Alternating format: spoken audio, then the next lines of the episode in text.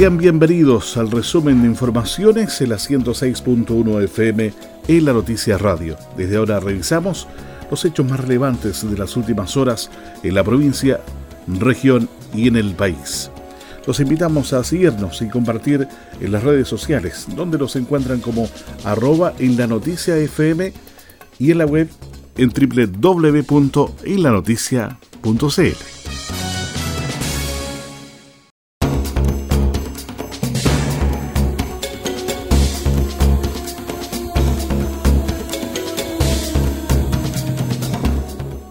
Gobernador Patricio Vallespín solicita ampliar plazo de postulación al bono PYME para pescadores artesanales y extender beneficiarios. El gobernador regional de los lagos, Patricio Vallespín, solicitó al gobierno a través del Ministerio de Economía que se amplíe el plazo de postulación al bono PYME para los pescadores artesanales, quienes estaban quedando fuera de este beneficio y que en una interpretación que se hizo de la ley pudieron entrar los armadores estamos muy preocupados y estoy solicitando formalmente al gobierno que pueda tomar acción en materia de lo que es el bono para la pyme. La pesca artesanal estaba quedando fuera. Por una buena interpretación que se hace de la ley han podido entrar los armadores, pero los armadores tienen un problema, que yo demando al gobierno que actúe, que permita ampliar el plazo. No es posible que ayer a las 16, 19 horas se les diga son elegibles, pueden postular y el plazo cierre mañana, lunes. Eso no es posible, o sea, son prácticamente dos días y medio donde el volumen de armadores que el registro pesquero son muchísimos, no, muchos no van a poder calificar por un tema de tiempo. Tenemos evidencia que en otros beneficios se ha ampliado dos, tres veces el plazo. Por tanto, solicito formalmente que la pesca artesanal o los armadores se les amplíe el plazo para que todos los que reúnen los requisitos puedan postular. Y a la vez también hay una demanda natural que se da en el resto de actores de la pesca artesanal que no son armadores que sienten que también pueden acceder a este beneficio. Si bien muchos de ellos ya tienen el ingreso familiar de emergencia, el IFE mejorado que va a estar hasta diciembre, sería pertinente también que el gobierno pueda evaluar y analizar caso a caso por tipología de actor de la pesca artesanal, según sus funciones, sus ingresos, pudieran también ser beneficiarios de aquello. Eso es una reforma un poco mayor, pero creo que es legítimo que la pesca artesanal lo pueda plantear y que tengan una respuesta a la brevedad. El bono PYME es un aporte estatal de un millón de pesos para micro y pequeñas empresas, personas naturales o jurídicas que debían cumplir con una serie de condiciones establecidas en el marco de la crisis generada por la pandemia del COVID-19. A la ampliación del plazo de postulación, la autoridad regional pidió por los que no son armadores y dependen de la pesca artesanal para sustentar a sus familias. Creemos que el gobierno pudiera estudiar caso a caso e incluirlos dentro del bono pyme. Es un planteamiento que nos han hecho los mismos pescadores y abogaremos por ellos ante el Ministerio de Economía, sentenció la máxima autoridad de la región de los lagos.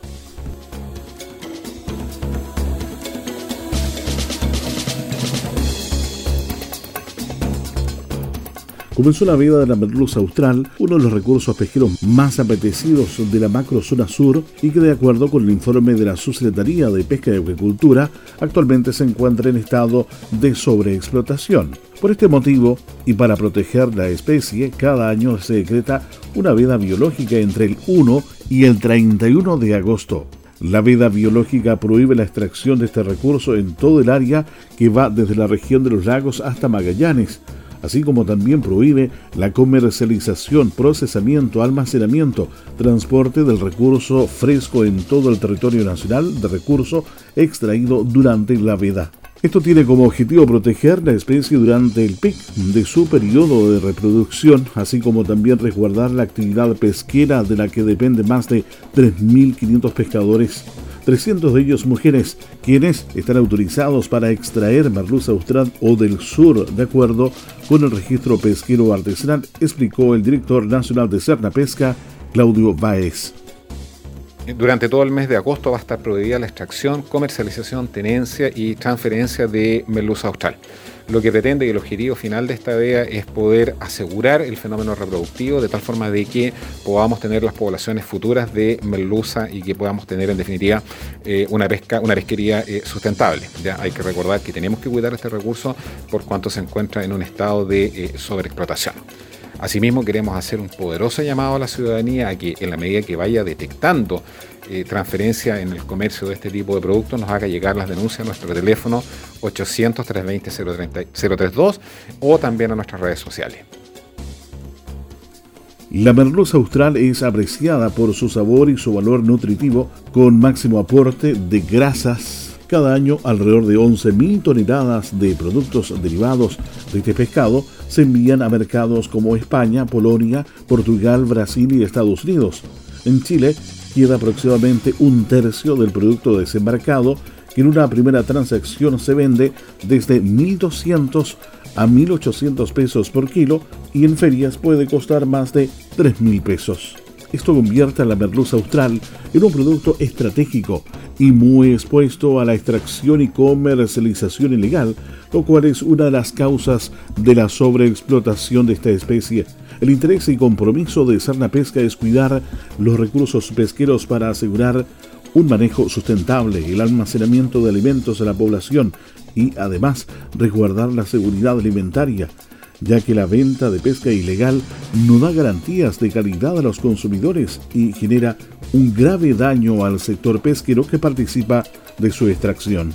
El director nacional de Cerna Pesca, Claudio Báez Beltrán, explicó que aunque la veda comience a las 0 horas del domingo, el organismo concede unos días para que los pescadores y comerciantes puedan vender y transportar las merluzas australes ilegalmente desembarcadas justo antes del inicio de la veda, por lo que será posible encontrarlo aún en estado fresco los primeros días de agosto.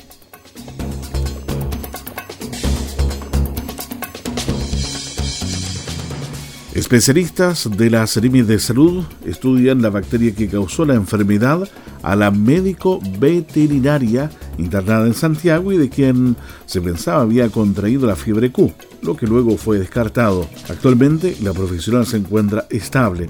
Para conocer más detalles de esta información, tomamos contacto con nuestro corresponsal Alejandro Vázquez. ¿Qué tal? ¿Cómo les va? Un saludo cordial para todos ustedes que nos acompañan a esta hora.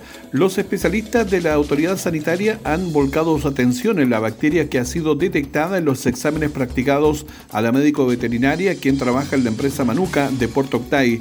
Recordemos que fue descartada la fiebre Q como causante de la grave enfermedad que ha afectado a la profesional y de manera leve a un segundo trabajador.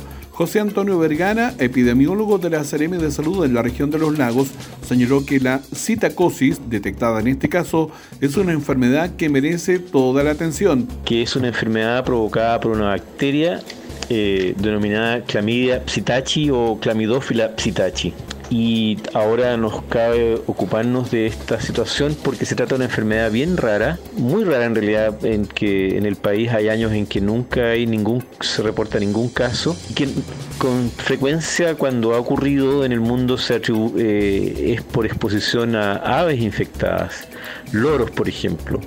Sin embargo, en este caso podemos sostener la hipótesis que efectivamente la exposición fue a un mamífero doméstico, a una vaca, la, atención de, un, de partos y, manipulación de membranas fetales de, una vaca, porque eh, en el mundo se han reportado situaciones en, que no hay aves involucradas, sino que eh, la variante de la bacteria eh, es capaz de afectar a mamíferos domésticos y de ahí afectar a, a personas, particularmente a trabajadores expuestos por sus condiciones de trabajo a, a este tipo de contacto. Vergara añadió que se trata de una enfermedad esporádica de carácter zoonótico y en relación con el segundo caso del paciente que está internado en un recinto asistencial en Osorno, es probable, dijo, que se trata del mismo agente transmisor, aunque se está a la espera del resultado de los análisis.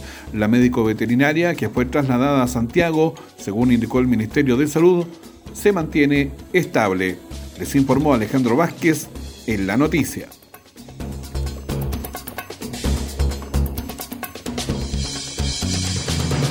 Seguimos revisando las principales noticias de la jornada de la 106.1 FM para Castro, Dalcahue, Chonchi, Buqueldón y la isla de Quinchao. Parlamentario de la zona pide mejorar conectividad en la comuna de Keilen para interiorizarse de los serios problemas de conectividad telefónica y digital que denuncian los habitantes de sectores rurales de la comuna de Keilen, tales como Contuy, Apeche, Pailitad y Quechu, el diputado Alejandro Santana decidió enviar un oficio dirigido a la Subsecretaría de Telecomunicaciones para conocer el estado de avance del concurso público que permitiría conectar a 18 localidades apartadas de Chiloé con tecnología 4G y que el Ministerio de Transportes y Telecomunicaciones anunció en octubre de 2020. Dicho concurso tiene por finalidad implementar a nivel nacional la red 5G con la obligación de conectar a 366 localidades rurales y o extremas de Chile con tecnología 4G en la banda de 700 MHZ, entre ellas las zonas de Guyinco, Terao, Rauco, la comuna Chonchi, Tegel en Dalcahue, Chaulinec, Isla Lao, en Quinchao, Ichuac, Chulchuy en la comuna de Buqueldón, Santa Rosa, Candelaria, Tutil, Agua Fresca en la comuna de Quillón, Aucho en la comuna de Kemchi, Aguas Buenas en Ancudo, Cruce Palque en la comuna de Curaco de Vélez, Isla Kiwi en Castro y Apeche en Keilen en la provincia de Chiloé. A la espera de que este adelanto se concrete, vecinos de zonas apartadas en la comuna de Keilen han denunciado esta situación específicamente en los últimos tres años en la calidad del servicio de telefonía e internet móvil por parte de las compañías telefónicas que operan en la zona.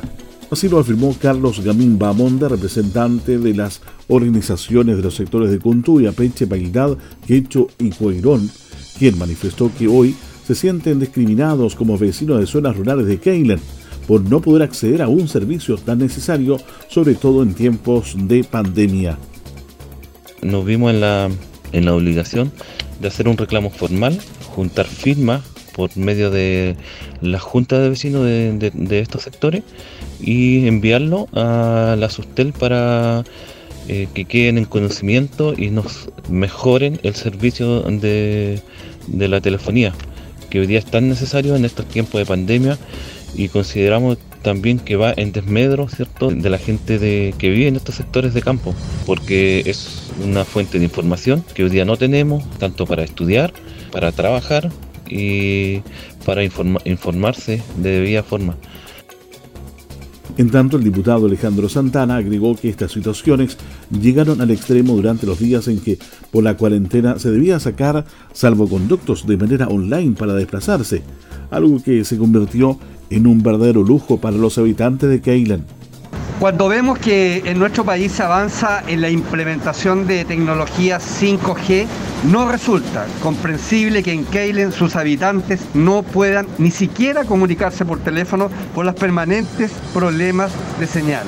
Esto atenta no solo con el desarrollo de nuestras zonas rurales, pues la falta de conectividad digital termina convirtiéndose en un foco de discriminación moderna. Lo anterior también fue reafirmado por el concejal de la comuna, Santiago Barriga, quien reconoce un servicio deficiente, lo que incluso ha afectado a los propios miembros del Consejo Municipal de la comuna de Keilen.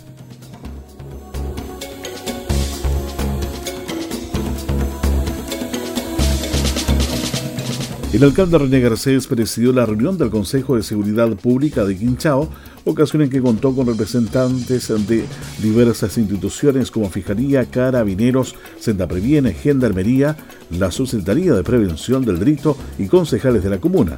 En este sentido, el alcalde indicó que continuarán avanzando en trabajar por temas de importancia para la comuna de Quinchao, como lo es la seguridad ciudadana.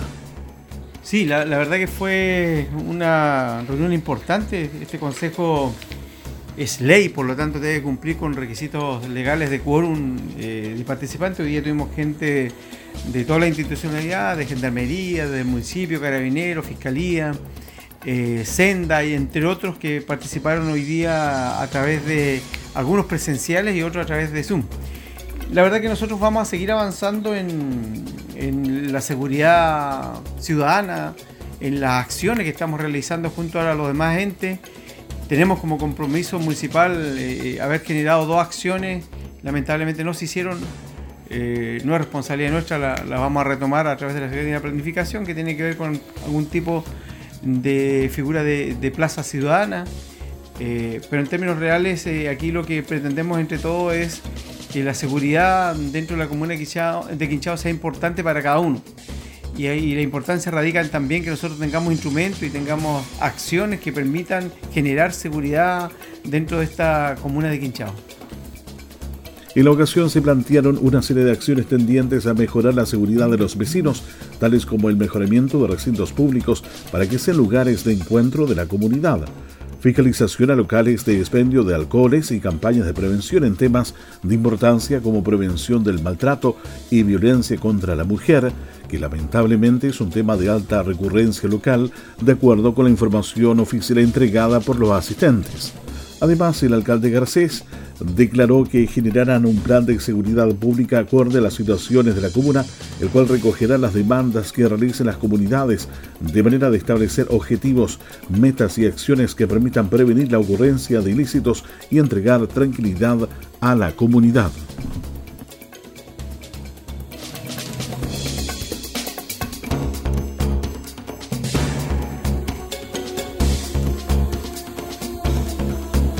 Senador Quinteros pide reapertura de faenadora San Daniel en Castro.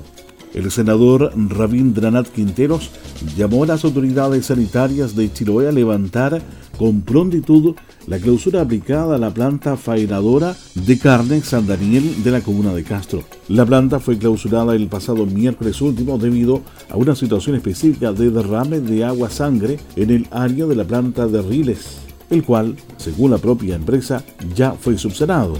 Quintero señaló que si bien resulta pertinente sancionar y clausurar cuando corresponda a este tipo de empresas, también es necesario dimensionar la sanción y considerar el perjuicio que provocan las medidas aplicadas. El senador por los lagos precisó que las tareas que desempeña la faenadora fueron definidas como críticas por el propio gobierno en el marco de la pandemia, en tanto produce alimentos para una zona aislada en este caso, la provincia de Chiloé y provee carne bovina a todas las carnicerías de Ancud, Alcagüe, Castro y Chonchi.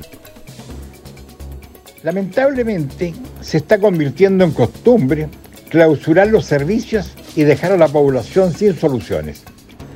Lo ocurrido en Castro, en la faenadora San Daniel, es similar a lo sucedido en Ancud, donde se cierra el relleno sanitario y la comuna se queda sin un lugar para depositar su basura. Este tipo de medidas debe de ir acompañada de soluciones. De lo contrario, no solo se castiga a quien comete la falta, sino que a la comunidad entera.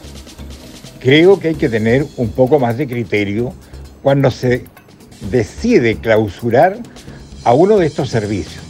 Primero, darle cierto plazo perentorio a solucionar el problema pero no dejar a la población sin el servicio. A juicio del parlamentario, este tipo de medidas debe ir acompañada de soluciones, de lo contrario, no solo se castiga a quien comete la falta, sino a toda la comunidad entera, terminó diciendo.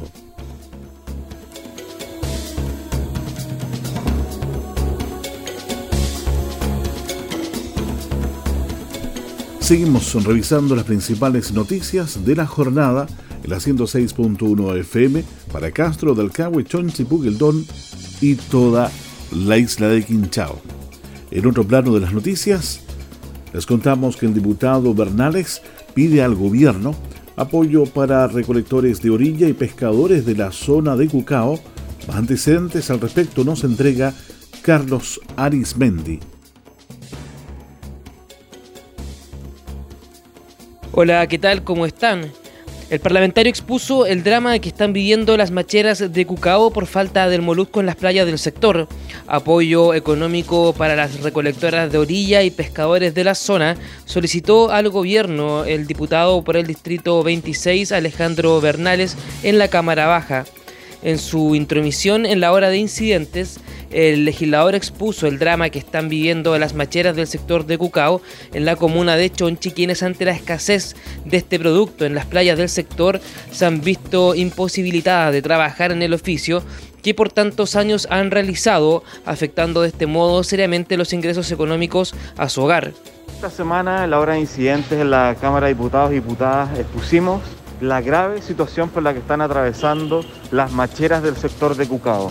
Ante la escasez de este producto en las playas de esa localidad, las mismas mujeres que trabajan en la recolección de las machas han propuesto una serie de medidas para que se les pueda apoyar. Es por este motivo que nosotros solicitamos al ministro de Economía, a la subsecretaría de Pesca, que puedan hacerse cargo, apoyarlas y acompañarlas en generar los programas necesarios para que puedan salir adelante de esta crisis que están viviendo. El diputado, junto con pedir que se oficie lo expuesto al Ministerio de Economía a fin de que esta cartera pueda reunirse con las afectadas, precisó que está trabajando en un proyecto de alternativas laborales para 200 mujeres macheras de, la localidad de Cucao a través de la implementación de un programa de capacitación, asistencia técnica, equipamiento y habilitación de emprendimientos. Informó Carlos Arismendi, estamos en la noticia.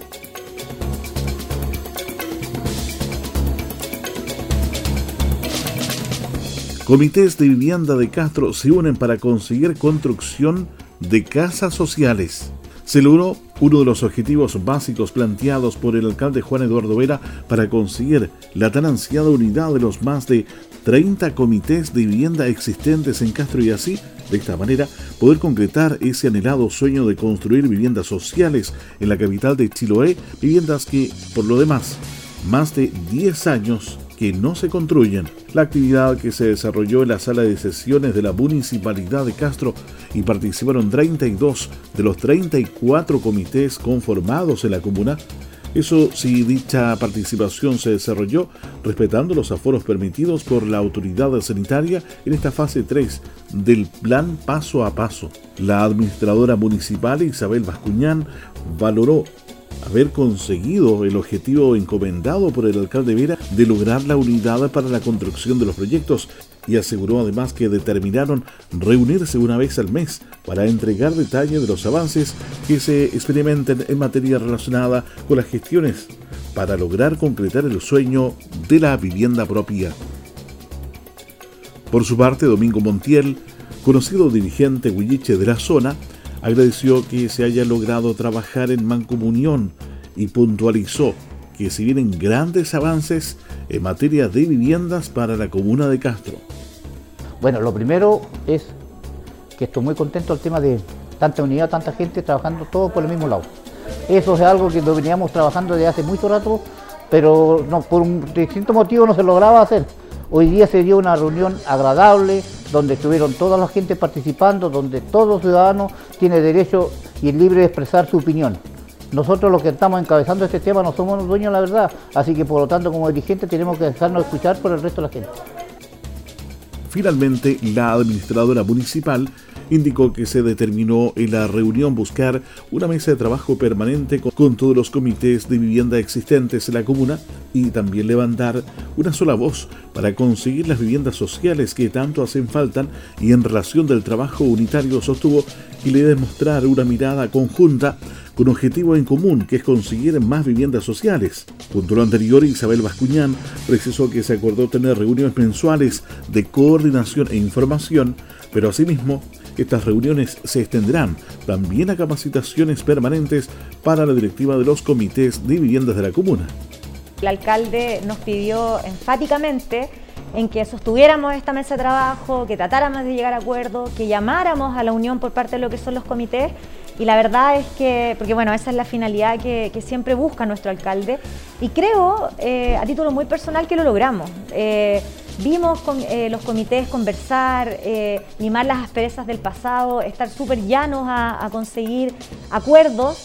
Así que eh, nuestro alcalde va a estar muy feliz porque logramos, creo, el cometido. La idea es que esto perdure, que se mantenga que nos comprometamos y que perseveremos, porque la verdad es que es una iniciativa que es muy bonita y que en el fondo aporta a todos. Sí, la verdad es que también el alcalde nos pidió eso, nos pidió en el fondo que consiguiéramos eh, lograr algo que sea unificado, porque en el fondo mm, lo que nos decía ayer eh, don Juan Eduardo, en el fondo no es posible que eh, se hagan reuniones tan esporádicas, sino que aquí lo importante es unificar y por eso la iniciativa de reunirnos por lo menos una vez al mes y llevar un orden, porque es la única forma de poder lograr eh, objetivos. Se pudo advertir, eh, hay harto desconocimiento y en el fondo normalmente cuando uno no conoce tiende un poco a retraerse, entonces por supuesto que la capacitación es clave en todo esto. Y estuvieron muy llanos también ellos a, a ser parte. Cabe ser presente que ya en octubre de 2020 el alcalde de Castro, Juan Eduardo Vera, entregó la claridad y certeza a los dirigentes que ya se encuentran los terrenos para la construcción de viviendas sociales y que éstas esperan a las familias beneficiadas, las que se añadirán a las viviendas que comenzarían a ser construidas, a no ser por la pandemia y la burocracia de los entes estatales involucrados en estos temas.